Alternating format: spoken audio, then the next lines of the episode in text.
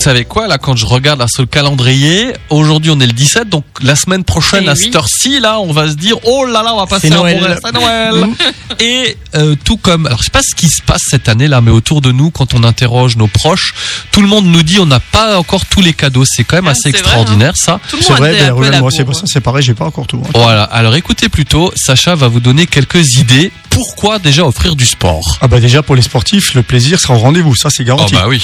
Et puis pour les non sportifs, tout simplement car la santé, le bien-être c'est primordial. Donc euh, là, vous ferez pas d'impair. Mais aussi parce que pourquoi? Parce que euh, entre Noël et Nouvel An, souvent, bah, le poids il va augmenter. Eh Voilà. oui, eh oui, oui, Et oui. puis sait quelque voilà, chose. Tout à fait. Et puis les résolutions de l'année suivante, elles sont souvent sportives. Hein, Mhm. Les gens se disent, ah, bah, je vais me mettre au sport.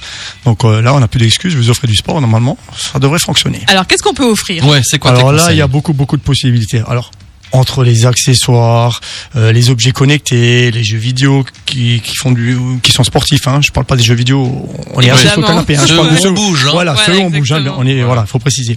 Les cours en ligne, les entrées à la piscine, Ah aux ouais, salles c'est de vrai, sport. bête ça, des Un coaching personnalisé. Alors franchement, vous avez vraiment beaucoup beaucoup de possibilités.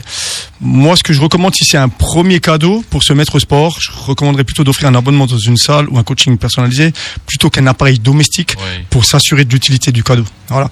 Donc vous verrez que, que la personne elle débutera correctement, en sécurité et avec plus de motivation que si vous lui achetez un tapis ou je sais pas quoi chez elle alors qu'elle a jamais fait de sport. Voilà. Ah bah alors tu Ouais, sais quoi là par- tu ça, me donnes une idée. Sacha tu me donnes une idée Voilà. j'étais euh, il me fallait un cadeau pour Vanessa je vais lui offrir deux heures de coaching personnalisé Ah oui. avec toi Ah, ça me plairait. oh Ah là là. Alors attention aux sous-entendus quand même. Oui, oui, non, évidemment. Oh tout bien, tout honneur. Voilà, voilà. alors maintenant la question comment choisir le bon cadeau sportif? Bah alors, alors, si vous décidez de choisir par exemple des appareils, renseignez-vous sur la gamme, le produit, la durée dans le temps, la fiabilité, les fonctionnalités bien sûr, et puis surtout le service après-vente, avant tout achat. Et si vous pouvez, si c'est possible, faites un essai en magasin. Alors euh, c'est de moins en moins le cas, mais on Ouais. peut encore de temps en temps essayer en magasin. Voilà. Pour les services, comme les entrées ou les abonnements, tout dépendra du besoin du client. Donc là, il faut poser quelques petites questions avant à la personne à qui vous allez offrir le cadeau, parce que le type de salle dans laquelle vous allez acheter un abonnement, par exemple, va varier en fonction de l'activité souhaitée et du type d'encadrement. En fonction de certaines activités, ben, vous choisirez plutôt une salle plutôt qu'une autre. Pour ce qui est le coaching personnalisé, je préconiserais toujours le présentiel. Parce que bon, maintenant, aujourd'hui, tout est possible avec le numérique. On peut offrir du coaching à distance. hein, les gens le font chez eux, il n'y a pas de souci.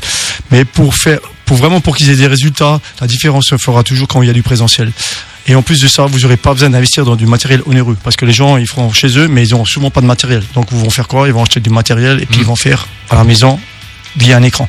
Donc euh, là, si- s'ils vont chez le coach ou si le coach vient chez vous, ben, lui, il a en général le matériel qu'il faut, vous n'avez pas besoin de l'acheter et en plus, il est là avec vous. C'est quand même mieux.